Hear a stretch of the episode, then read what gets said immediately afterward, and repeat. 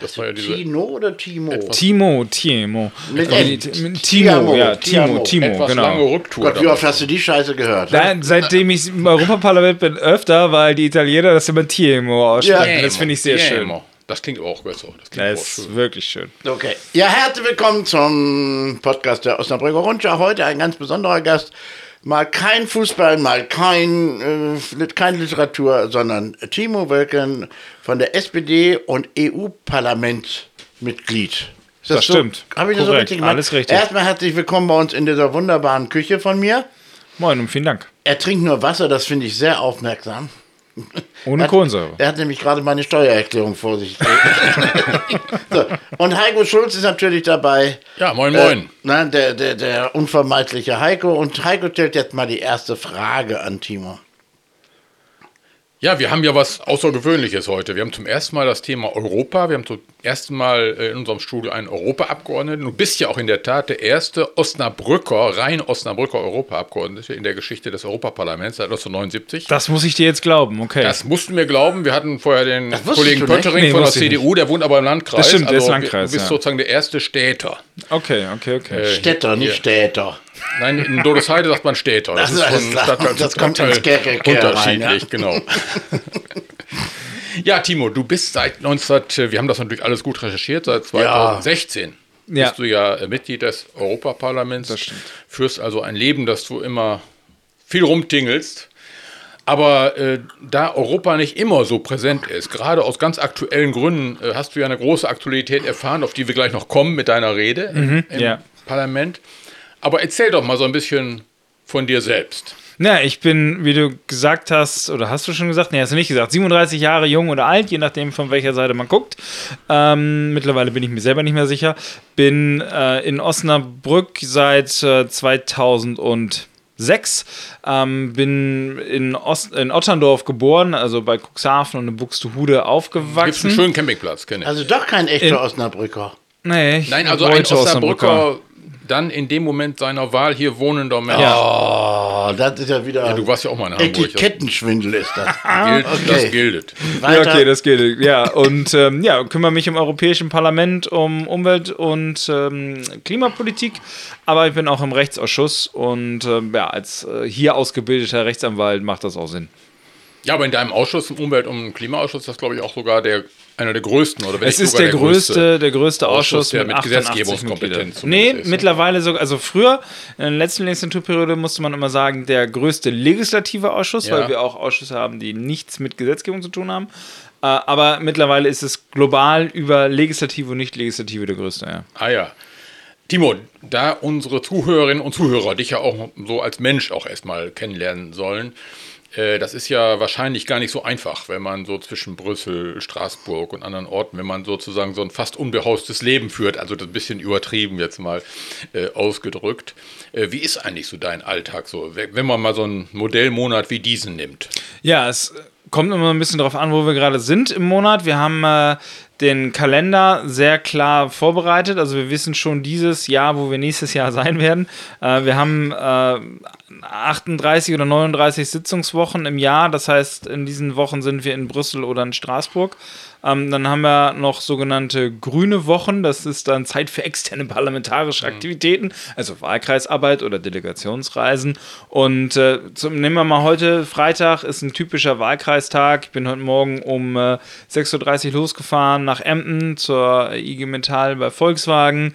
Danach sind wir oder war ich äh, mit der AG60 Plus der SPD äh, unterwegs. Bin dann über Lingen jetzt nach Osnabrück und nach der Podcast-Aufzeichnung habe ich noch einen Abschlusstermin. Ja, so dass, also da kommt man wirklich gut rum. Und in Brüssel steht hauptsächlich die Ausschussarbeit an, die Fraktionsarbeit, äh, Hintergrundgespräche, Pressegespräche äh, und in der Plenarwoche äh, stehen Reden an. Äh, da, und natürlich dann die Diskussion und die finalen Abstimmungen im Plenum. Und ja, so kann man eigentlich ganz gut eine Arbeitswoche rumbringen. Das denke ich auch. Äh, Brüssel ist auch ein gutes Stichwort für ein Dankeschön nochmal für unsere Redaktion. Wir durften ja Teil sein einer Journalistin und Journalistendelegation neulich mal, die Ja, ein sehr bisschen Europa-Luft schnuppern durfte in Brüssel. Kalla musste leider Du redest jetzt zu schon von bleiben. wir. Ja, natürlich, ich rede immer von wir, ich bin nicht so ein Ich-Mensch. Ne? Ich bin einfach so ein Bei der nächsten so Fahrt dann beide. denkender Mensch. Ne? Ähm, wir haben das ja erlebt, also das kann Ja. ich ja selber sozusagen bestätigen. Und wenn man dann mal in Brüssel ist, äh, ist ja sozusagen der ganze Tag dem geweiht, ne? inklusive deiner Mitarbeiterin, deiner Mitarbeiter, deines Büros und das gilt ja für die anderen auch. Ja, klar. Äh, das ist also nicht so ein einfach mal so langweilig irgendwie Zeitung lesen, in Sitzung verbringen, wie das Vorurteil vieler Menschen so äh, zuweilen ist. Ja, ich will gar nicht abstreiten, dass man das auch Arbeit. machen kann. Also Ja, die du Freiheit machst ja Mandates du lässt ja auch manchmal Gaming so an. Das lässt natürlich viel zu. auch. Nee, aber es ist schon so, dass die äh, aller, allermeisten Kolleginnen und Kollegen da wirklich sehr hart und konzentriert arbeiten. Ähm, und ja, wenn man das richtig macht, dann äh, kann man auch was bewirken tatsächlich. Und das ist bei mir der Anreiz, ja.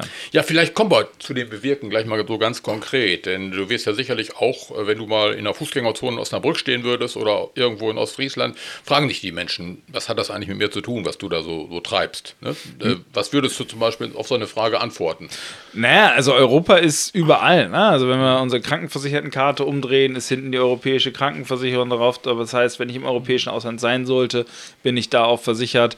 Ähm, wenn man ein Telefon hat, wird es bald einen einheitlichen Ladeanschluss geben. Das heißt, diese unterschiedlichen Ladegeräte fallen weg. Das spart unfassbar viel Elektroschrott. Ähm, wir kümmern uns um äh, Umweltgesetzgebung, Trinkwasserrichtlinie, also die Vorgaben, wie das Trinkwasser aus der Leitung kommen muss, kommen aus Europa, damit wir überall in Europa uns darauf verlassen können, dass das Trinkwasser gut ist. Am Ende des Tages ähm, hat die Europäische Union auch ähm, einen ganz großen Auftrag, ähm, die ähm, äh, Landwirtschaft weiter noch zu unterstützen. Einige sagen immer, das ist zu viel.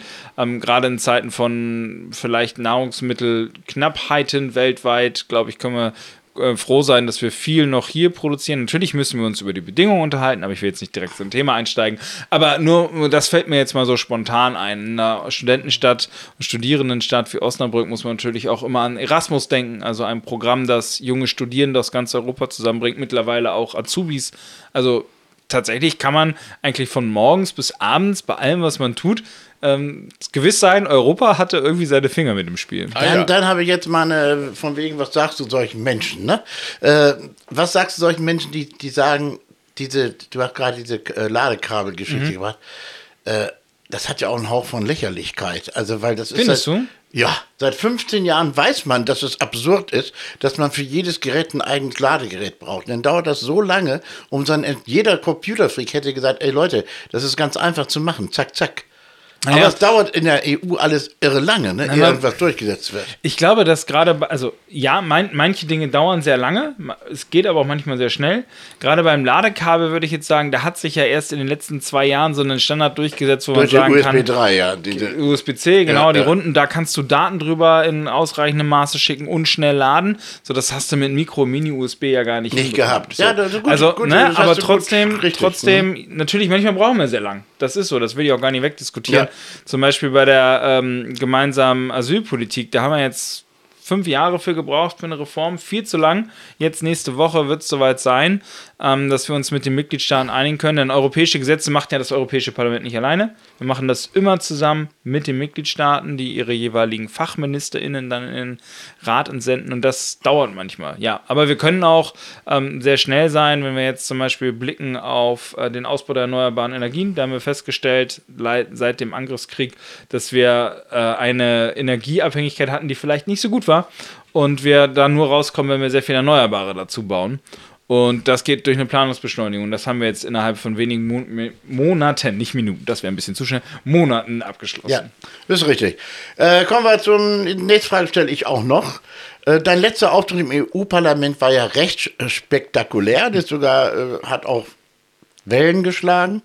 Und äh, du, du hast wahrscheinlich die erste weltweite Rede gehalten, also vor einem Parlament, äh, mit künstlicher Intelligenz zusammengestellt oder so. Ich meine, Heiko weiß nicht mal, was normale Intelligenz ist, aber äh, Das bezweifle ich. Ja, manchmal habe ich so Rückfälle da.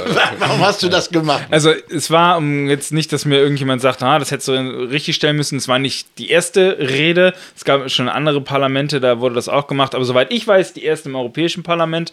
Äh, ich habe ChatGPT, also das ist ja eine Sprach-KI, die im Moment in aller Munde ist, ähm, gebeten, mir eine Rede zu einem Thema zu schreiben. Und das hat erstaunlich schnell, erstaunlich gut geklappt. So, ich habe sie dann wirklich eins zu eins so gehalten. Ich habe am, Ende- am Anfang noch gesagt, sehr geehrte Frau Präsidentin, das macht man so, das gehört Ja, sich so im Parlament, das, hat wird der man Ordnung ChatGPT nicht gemacht. Bundestag. Ja, so schlimm ist bei uns nicht, aber es, man macht es einfach. Und am Ende habe ich dann halt gesagt, vielen Dank äh, und vielen Dank an ChatGPT. Ähm, um es sozusagen transparent zu machen. Äh, und bis dahin äh, war das wirklich eins zu eins die Rede und es ist niemandem aufgefallen. Jetzt, und ja, es, also so gut ist diese KI. Ähm, man kann jetzt sagen, ja, ist doch super, dann brauchen wir aber keine Politikerinnen und Politiker mehr, sondern wir lassen einfach die KI sozusagen die Reden halten. Aber ich wollte schon darauf hinweisen, dass ähm, das auch ein Problem sein kann. A, wenn es nicht transparent ist. B, ähm, diskriminiert diese KI äh, sehr häufig, je nachdem, welche Datengrundlage benutzt wird. Wenn du ChatGPT zum Beispiel fragst, ein Programm zu schreiben, ähm, wer gerettet werden soll von einer äh, Menschenmasse, dann wird dir ChatGPT antworten, dass äh, schwarze Kinder äh, nicht zu retten sind. So. Was? Äh, ja, das funktioniert. Äh, da gibt es, ähm, du kannst ChatGPT, obwohl da Filter drauf sind, dazu bringen, dir eine Bombenbauanleitung auszuspucken. Und das sind Das kriegst auch- ja, alles, was du im Internet. vortragen, ja. Alles, Ja, nee, alles, was du im Internet kriegst. Also das. Ja, Ja, aber ja, ja. das eigentlich das Gefährliche ist doch, dass wir als Menschen glauben, wenn Technik eine Entscheidung trifft, ist sie besonders neutral, besonders gut. Ja, also Menschen unterstellen wir, dass sie ähm, ja für einen, für jemanden mehr Sympathien haben als für jemand anderen zum Beispiel. Aber bei Technik glauben wir, das ist eine neutrale Entscheidung und vertrauen dem dann vielleicht auch mehr. Ja, und also wenn ihr zum Beispiel äh, das Kochrezept sozusagen sagt, Chefkoch sagt, okay, da kommen drei Tomaten rein, dann machst du auch drei Tomaten rein. Ja, ist jetzt keine künstliche Intelligenz, aber es hat immer so einen Bei Köchen ausgeschlossen. Genau, gut, das ist gut. Aber es hat so einen so einen- so einen Nimbus des, okay, das stimmt schon. So.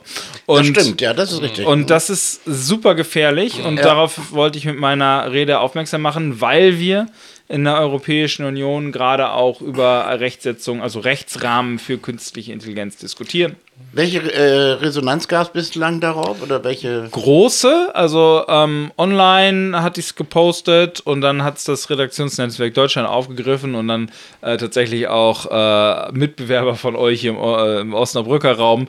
Ähm, und ehrlicherweise, ich habe gar nicht daran Wir haben gedacht. dass- keine Mitbewerber. Okay, Wir also ihr, ihr seid konkurrenzlos Absolut. gut. Okay, das ist sehr gut. Ähm, na, also was ich sagen wollte, ist, es haben schon einige aufgegriffen. Ähm, ich habe jetzt ein Zusch äh, einen Mitschnitt bekommen, selbst der Deutschlandfunk hatte einen Ausschnitt aus meiner Rede genommen und hat dann darüber mit einer Wissenschaftlerin gesprochen. Also ähm, Schön. ja, mir ging es wirklich darum zu zeigen, Leute, passt auf, wir machen hier gerade KI-Gesetzgebung. Aber sowas wie ChatGPT haben wir gar nicht äh, im, im Anwendungsbereich im Moment. Das ändert sich jetzt gerade, das ist gut. Ähm, ich will KI auch nicht verteufeln. Ich glaube, das hat ein wahnsinniges Potenzial, aber wir müssen halt klar wissen, welche Risiken man damit auch sozusagen mitnimmt. Ja, wit witzig daran ist, dass wir äh, schon eine längere Zeit eine Satire damit vorbereiten. Ne? Okay. So, und das kannst du. Äh, ist, das ist ja schon, wenn, du- wenn du. Ist egal, ich muss jetzt mal rausschneiden. Heiko hat noch eine Frage. Der Kaller lässt schon länger seine Berichte mit künstlicher Intelligenz schreiben, das ist bekannt. Aber in der Tat, das ist ja wirklich ein gesellschaftliches Phänomen, wo das Europaparlament sich ideal eignet, jetzt vor ganz großem Publikum sowas mal zu problematisieren. Und das muss ja auch nicht zwangsläufig in jedem Land schon so sensibel, sensibel aufgenommen worden sein. Das heißt also, man kann nicht nur Wissen äh, aus der Konserve jederzeit abfragen und äh, kann ruhig faul sein und sich gar nichts mehr aneignen, weil man das schnell erfahren kann, sondern mittlerweile kann man sogar an Diskursen teilnehmen, wenn man so möchte, den Schein erwecken Also- will. Das ist, das ist ein äußern. Problem. Natürliche Blödheit oder künstliche Intelligenz. Es ist manchmal nur ein Mühe voneinander entfernt. ähm, nein, es ist, also im Moment glaube ich, ist es schon so, dass du äh, mit null Wissen da noch sozusagen keine guten Ergebnisse rausbekommst. Äh, ich habe gerade auf der, auf der Hinfahrt hierher mit einem, ja genau, mit einem befreundeten ähm, Steuerberater sozusagen telefoniert und der sagt, ich habe gerade äh, ChatGPT die ganze Woche damit verbracht, dass ich, äh, dass er mir Excel-Formeln ausspuckt. Und er sagte dann, wenn du es gar nicht, du musst schon korrigieren, du musst schon wissen, was da passiert, aber wenn du ähm, sozusagen grundlegendes Wissen hast und das benutzt, dann macht das, ist das wirklich ein super mächtiges Tool.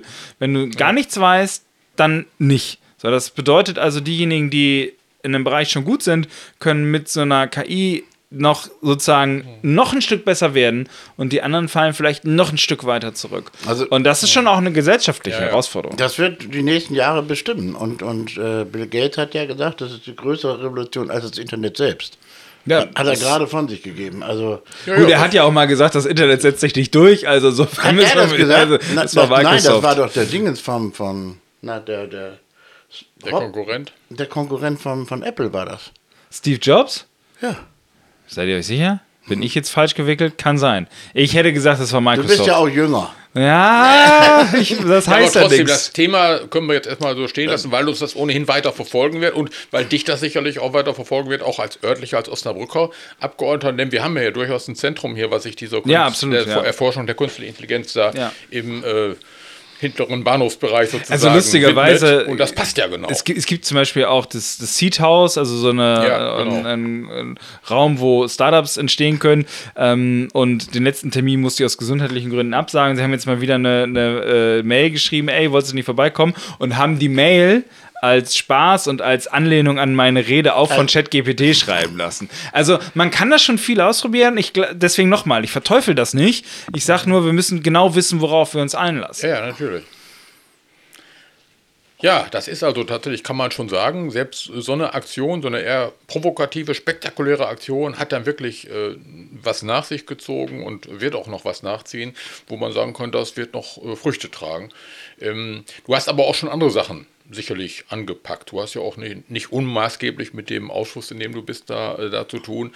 Wenn dich jetzt jemand fragen würde, oder ich frage es einfach mal so direkt, was sind denn so persönliche Erfolge, die du vielleicht schon so ein bisschen für dich verbuchen kannst? Natürlich in, immer in Gemeinschaft mit anderen, die Ja, es also beschließen müssen. natürlich das ist klar. ist, das ist ja das Gute an der Demokratie, dass niemand alleine seine Mhm. Flausen durchsetzen kann, sondern dass du immer Mehrheiten streiten musst. Aber ich glaube schon, dass wir im Parlament in dieser Legislaturperiode schon einiges geschafft haben. Also wir haben ein neues europäisches Klimagesetz auf die Beine Mhm. gestellt, wo man zu Recht sagen kann, das reicht immer noch nicht, um die Pariser äh, Ziele zu erreichen, aber es hat unsere Ambitionen deutlich nach oben geschraubt und schafft damit auch Planungssicherheit.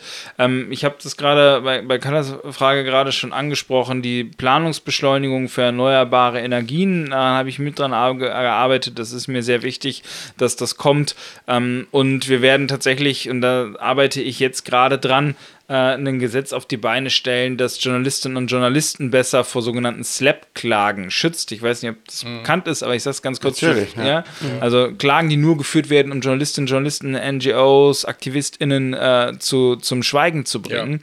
Und das ist ein leider sehr großes Phänomen. Und da wollen wir als Europäische Union ran. Da werde ich der Bericht oder da bin ich der Hauptberichterstatter des Parlaments und hoffe wirklich, dass wir da einen Rechtsrahmen setzen können, der ähm, Journalistinnen und Journalisten besser schützt. Also schon eine ganze, ein breites Portfolio und natürlich und was ganz besonders diese Woche noch aktuell.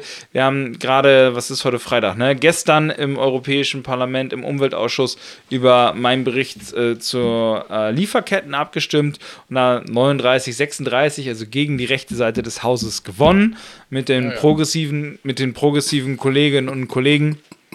Ähm, und das macht mich schon stolz, weil wir da sicher machen, sicherstellen, dass ähm, Unternehmen auch in ihrer, in ihrer Risikoanalyse, was ihre Lieferkette angeht, das 1,5 Grad Ziel jetzt beachten müssen und auch Umweltverschmutzung und soziale Auswirkungen mit beachten müssen.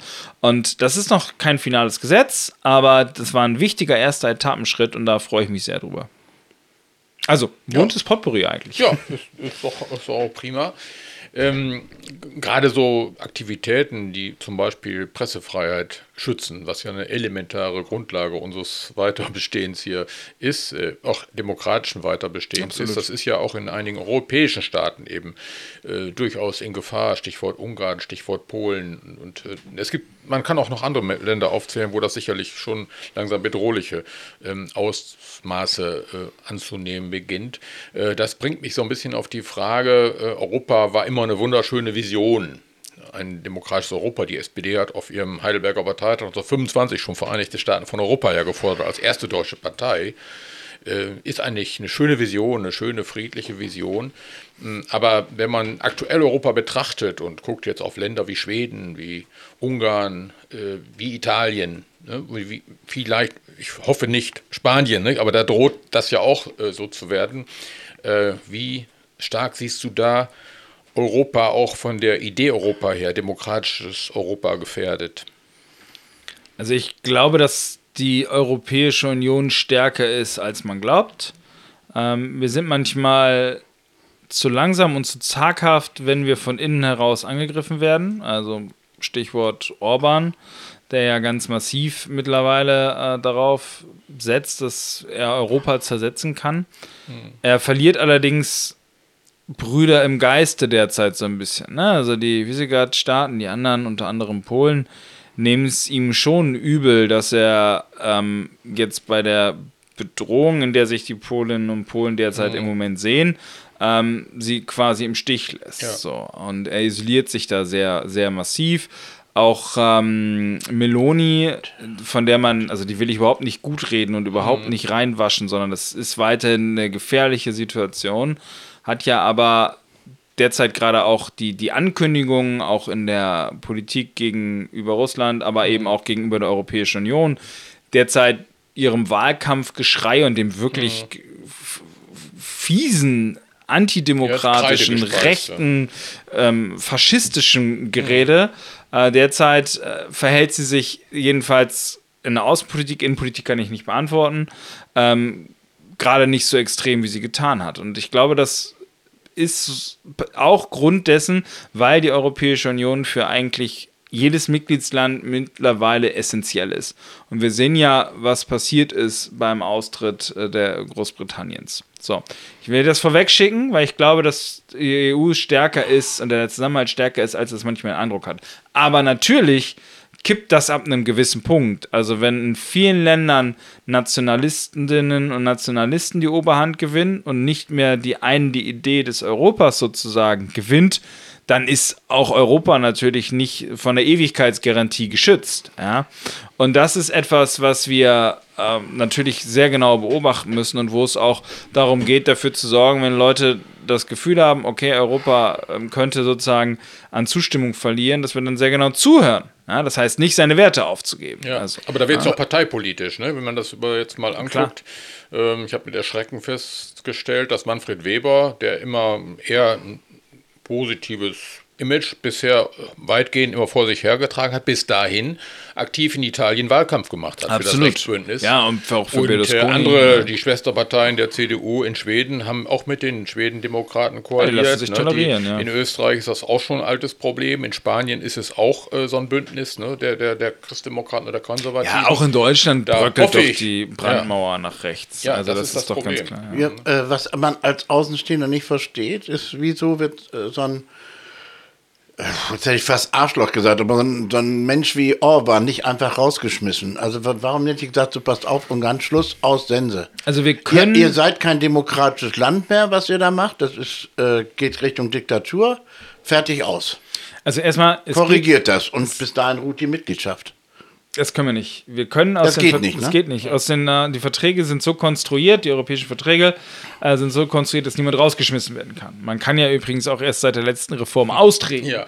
So, ähm, weil niemand und der Artikel ist ja auch super schlecht geschrieben, weil niemand gedacht hat, das versucht wirklich mal ein Land. Aber gut, die Briten haben es jetzt vorgemacht und seitdem will es niemand anders mehr. Ähm, der, der Punkt ist, wir können niemanden direkt rausschmeißen. Was wir aber machen können, was jetzt auch endlich Sanktionen. gemacht wird, ist Geld einzubehalten ja. über den Rechtsstaatsmechanismus, der neu neu eingeführt wurde. Und da wird Orban jetzt ja auch gerade äh, Milliardenbetrag sozusagen vorenthalten. Äh, weil wir gesagt haben, das ist eine, das, es ist nicht klar, dass das Geld rechtmäßig ausgegeben wird. Das landet ja bei ihm und seiner Familie. Genau, es droht Korruption und Veruntreuung ja. an der Stelle und deswegen bleiben Milliarden derzeit äh, sozusagen auf dem europäischen Konten. Ähm, ob er darauf eingehen wird, wird die Zeit zeigen und wir können sicherlich die Daumenschrauben da auch noch andrehen. Also es ist jetzt nicht, sind nicht alle Mittel gestrichen. Ähm, das liegt daran, dass diese Entscheidung von allen anderen Regierungschefinnen und Chefs getroffen und getragen werden muss. Ja. Wir als Parlament zum Beispiel haben da gar keine ähm, Entscheidungsbefugnis. Wir können das nur auffordern. Also, anderen man kann den ungarischen Demokraten, die es ja auch gibt, auf dem europäischen Wege besser helfen, als wenn man die sozusagen rausschmeißen könnte, wenn man es könnte. Ich glaube, das kann man gut so, ja, das kann man gut so formulieren. Ja. Ganz kurz mhm. zu der Geschichte mit den Reportern wollte ich nur ansagen, dass die Osnabrücker Rundschau seit Bestehen Reporter ohne Grenzen durch Freianzeigen unterstützt. Ja, das ist super. Immer ja. so. Sehr schön.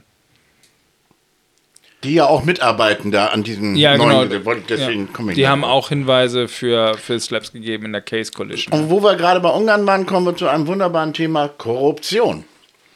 Ich würde das nicht Wie als wunderbares wie, wie, viel Thema hast, wie, viel, hast, wie du gekriegt? Wir haben nichts bekommen und das ist auch gut so. Ja.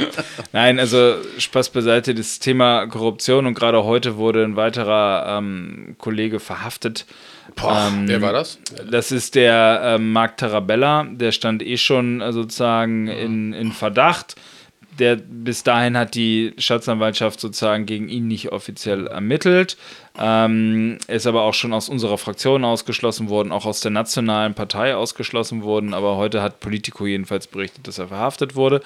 Ähm, und äh, das ist natürlich ein äh, Korruptionsskandal, das muss man ganz deutlich so sagen, der ähm, aufgearbeitet werden muss von der Justiz, aber auch von uns im Parlament. Und wir diskutieren gerade Regeländerungen, äh, die gemacht werden, noch mehr Transparenz einzuführen, auch mehr Kontrollen einzuführen. Und das ist nach so einem, äh, nach so einem Skandal auch dringend notwendig. Jetzt muss man allerdings auch ganz deutlich sagen, das, was da passiert ist mit Bargeld, Taschen und Säcken und. Rucksäcken, wie Film. also es ist einerseits das und es ist glasklares kriminelles Agieren. So, und äh, das muss deswegen auch von Strafverfolgungsbehörden eiskalt, nicht eiskalt, sondern glasklar aufgeklärt werden. Und wir haben im Rechtsausschuss, wir sind ja auch für die Aufhebung der Immunitäten zuständig, äh, schon immu die Immunitäten aufgehoben äh, von, äh, von äh, Cozzolino unter anderem, ist auch ein Kollege, der in Verdacht steht. Ähm, und äh, ja, insofern ist das absolut und von, äh, na, fällt mir der Name gerade nicht ein, komme ich gleich drauf, sorry. Ähm, und das ist auch absolut notwendig, dass wir die Staatsanwaltschaft da ihre Arbeit machen lassen. Okay. Äh, Korruption, Ukraine. Gibt es? Ähm, hat, weiß ich nicht, war das, Das korrupteste Land Europas war das, ne? Also es, gibt, Oder es ist gibt, es gibt Offiziell. Ja, also es ist, äh, die Statistik kenne ich nicht, ähm, wird aber, wenn du das sagst, so sein. Äh, und es ist äh, unter anderem ein Grund, als Ursula von der Leyen vor nicht ganz einem Jahr, von einem Dreivierteljahr roundabout losmarschiert ist und gesagt hat, die Ukraine wird morgen Mitgliedsland in der Europäischen Union, haben unter anderem wir als SozialdemokratInnen gesagt, die Vision, der Weg, das Ziel ist richtig, aber auf dem Weg dahin muss noch sehr viel passieren. Und dass äh, jetzt gerade ja auch ähm, der Verteidigungsminister sozusagen ausgetauscht wird, weil da Geld veruntreut werden soll in einer Kriegssituation, zeigt, dass es für die Ukraine auch noch ein weiter Weg ist, selbst in Friedenszeiten. Ja. Und insofern möchte ich hier ganz deutlich sagen, ich finde es richtig und äh, Zelensky war ja diese Woche im Plenum, hat eine sehr, sehr bewegende, sehr deutliche, sehr klare Rede gehalten, die ich sehr gut fand.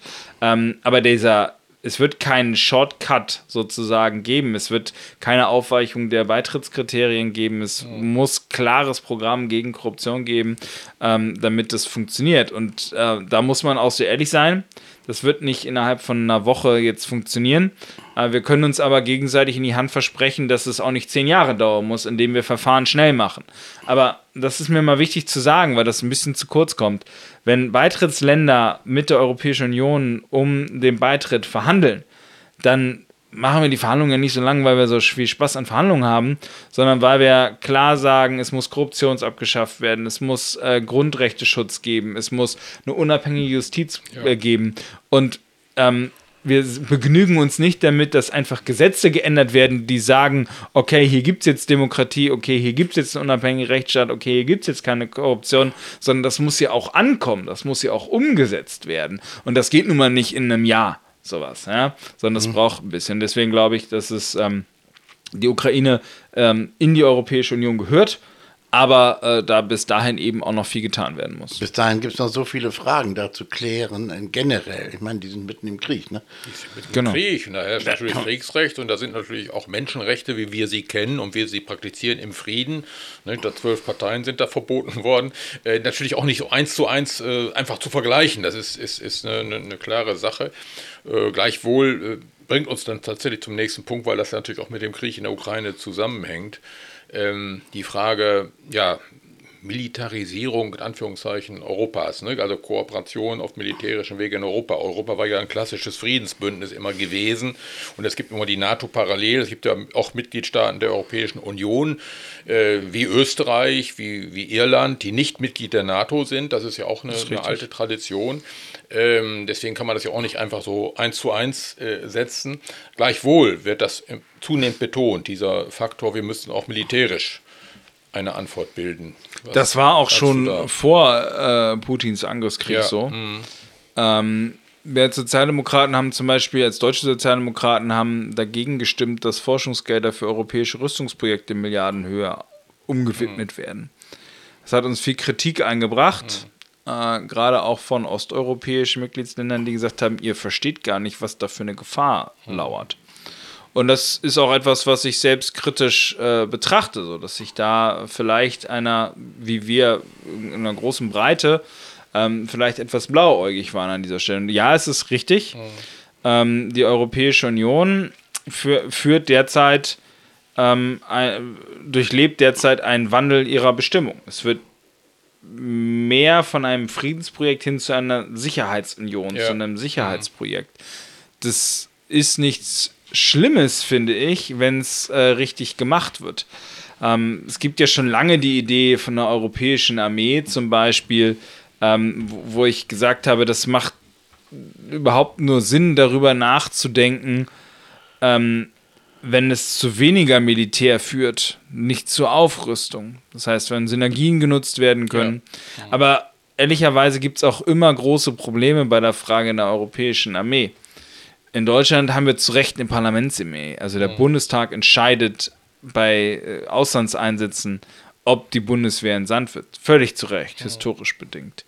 Ähm, wir haben als Bundesrepublik Deutschland zu Recht keinen Zugriff auf Atomwaffen. In Frankreich entscheidet der Präsident. Frankreich hat ja. Atomwaffen. Äh, das ist nicht kompatibel. Und ähm, außerdem glaube ich auch nicht, dass wir schon so weit sind, dass wir äh, sozusagen alle Armeen auflösen und eine europäische gründen. Ähm, insofern ist das etwas, was man als Idee, denke ich, immer mitdenken sollte. Gerade unter dem Aspekt Abrüstung. Ähm, aber es ist natürlich super schwierig. Ja. Mit Viktor Orban als größten Feldherr aller Zeiten. Kommt auch noch dazu. Ja, also in dem Moment, dazu. wo du Regierungen hast, die, ja. die, die undemokratisch ja. sind, ähm, macht es nicht einfacher. Das ist völlig richtig, ja. ja. vielleicht bleiben wir mal bei dem Feld. Äh, das erste Thema Krieg wird uns ja leider, leider wahrscheinlich noch eine ganze Zeit begleiten. Ähm, mal ein positives Feld, die internationale Kooperation auch ähm, im Wirtschaftsbereich. Da hat ja gerade äh, in den USA eine Gesetzgebung stattgefunden, die ja auch vehemente Auswirkungen auf Europa hat oder auf die europäische Wirtschaft hat. Der ähm, Inflation, Reduction, genau, Inflation Reduction Act äh, in den USA, äh, der eigentlich eine, eine, progressive Intention hat, nachhaltige Wirtschaft äh, zu stärken, aber eben auch eine ganz starke nationale Kom Komponente mhm. hat, nämlich die einheimische Wirtschaft dann auch zu privilegieren. Total, ja. Ähm, wie siehst du da die Rolle der also der, Union? Ich wollte hier gerade mit dem Stift auf den Tisch hauen und das wurde mir verboten. So, ich lege den mal ganz vorsichtig wieder weg. Einmal darfst du. So, der äh, Inflation Reduction Act in der Tat äh, ist ein Projekt zum Aufbau einer grünen Wirtschaft in den, in den USA äh, unter anderem. Ähm, Infrastrukturelemente sind auch mit drin, dringend notwendig. Ist konzipiert worden als ein Anti-China-Gesetz.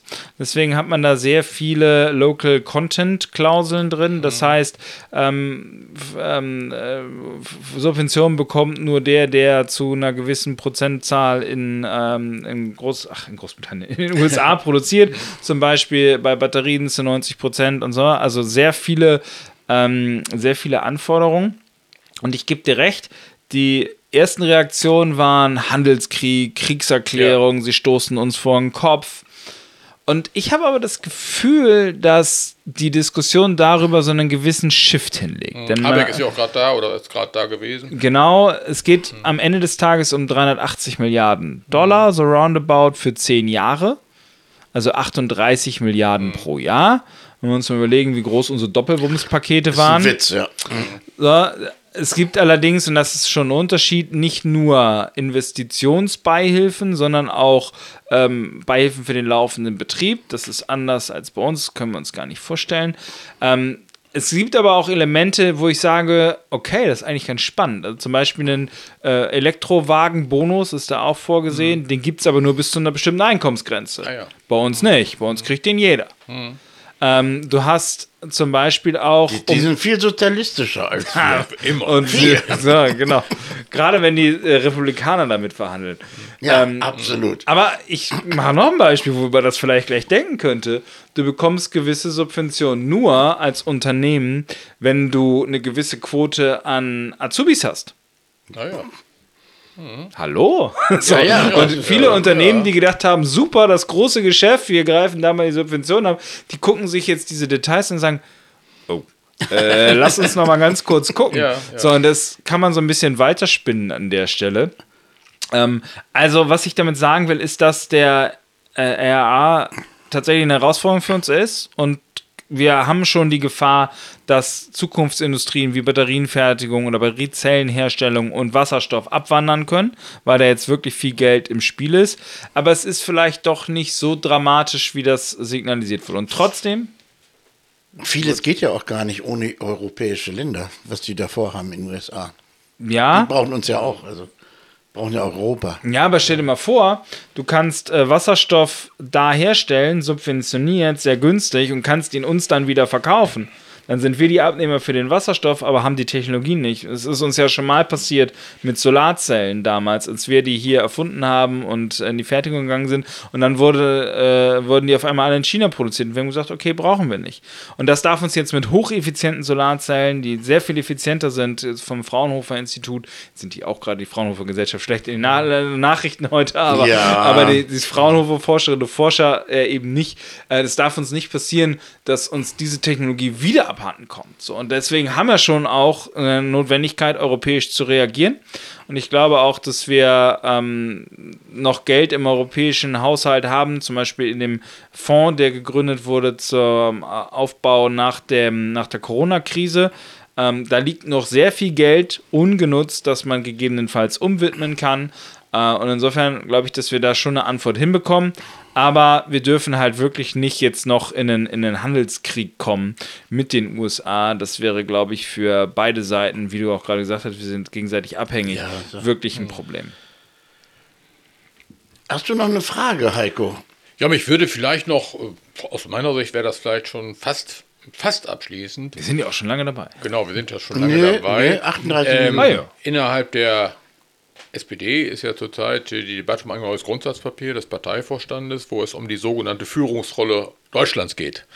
Die äh, Katharina Barley hat sich ja davon schon so ein bisschen abgesetzt, von dieser Begrifflichkeit Führungsrolle Deutschlands. Auch in dem gemeinsamen Gespräch, was wir, wir, wir mit ihr da führen durften, war das ja auch der Fall. Äh, wie siehst du persönlich diese Formulierung Führungsrolle Deutschlands in Europa? Also ich habe, ähm, ich bin kein Außenpolitiker. Äh, ich glaube schon, dass wir in der Realität sehen, dass viele Menschen und viel, viele Länder derzeit darauf schauen, was Deutschland macht. Und ich meine, ihr habt die Leopard 2 Diskussion auch mitverfolgt. Ähm, am Ende des Tages ist es ähm, ist eine Allianz so zustande gekommen.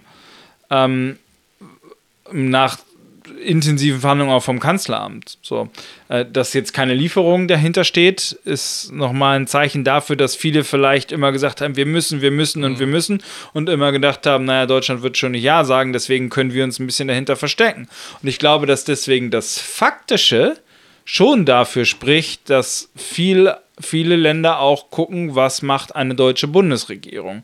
Deswegen will ich mich da gar nicht auf eine Dis sorry, da, da kann ich dir jetzt nicht helfen. Ja, Äh, Da will ich gar nicht so sehr in eine Diskussion, in Ja, eine, ich sag dir vielleicht mal, warum ich da so ein bisschen gehen. auch, Ja, äh, deswegen Problem habe ich gesagt, nur ein Stichwort.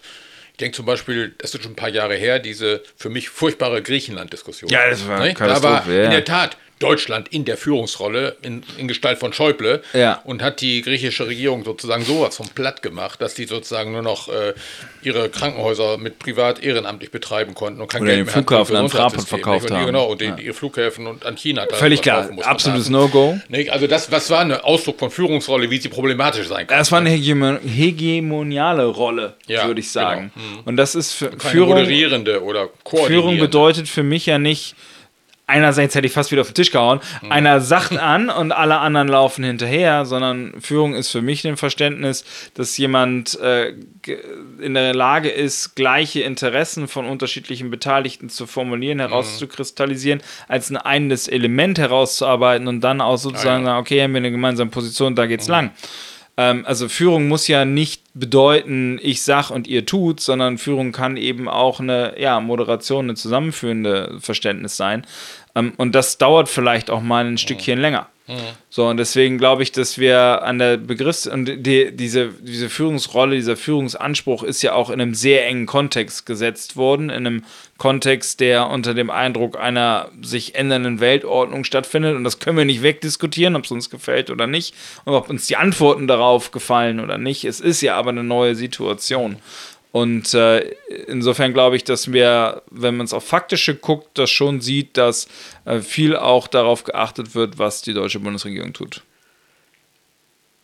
Zum Abschluss? Ja, das Schlusswort ist eigentlich deine Sache, Kalle. Ja, ähm, ich, ich wünsche allen noch einen schönen Tag. Nein, ähm, Ich auch. Du, du unterhältst ja ein, ein, ein, ein Büro hier in Osnabrück. Ja, genau, in der Johannesstraße 129. Was hat man davon, wenn man da hingeht? Ein Kaffee gibt's immer. Aber du bist ja Ähm, nicht da, ne? Ich bin selten da, weil Ja. ich halt 39 Wochen im, im Jahr in Brüssel und Straßburg bin und im Wahlkreis unterwegs bin.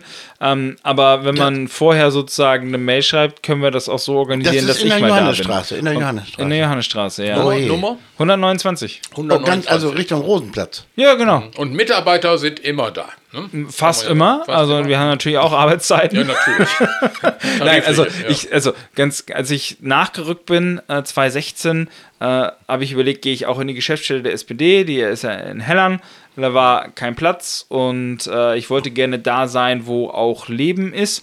Da und ich ist erinnere Leben, mich, ja. ja. und, das, und ich erinnere mich noch ganz genau, als ich äh, meinen, Stu- meinen Studienplatz zu sagen in Osnabrück hatte, ging es dann für mich auch danach zu gucken, wo wohne ich denn eigentlich? Und dann bin ich mit dem Semesterticket schon losgefahren, das ich zugeschickt bekommen hatte habe überhaupt noch daran gedacht, dass es noch gar nicht gültig war, aber es hat mich lieber kontrolliert, alles gut.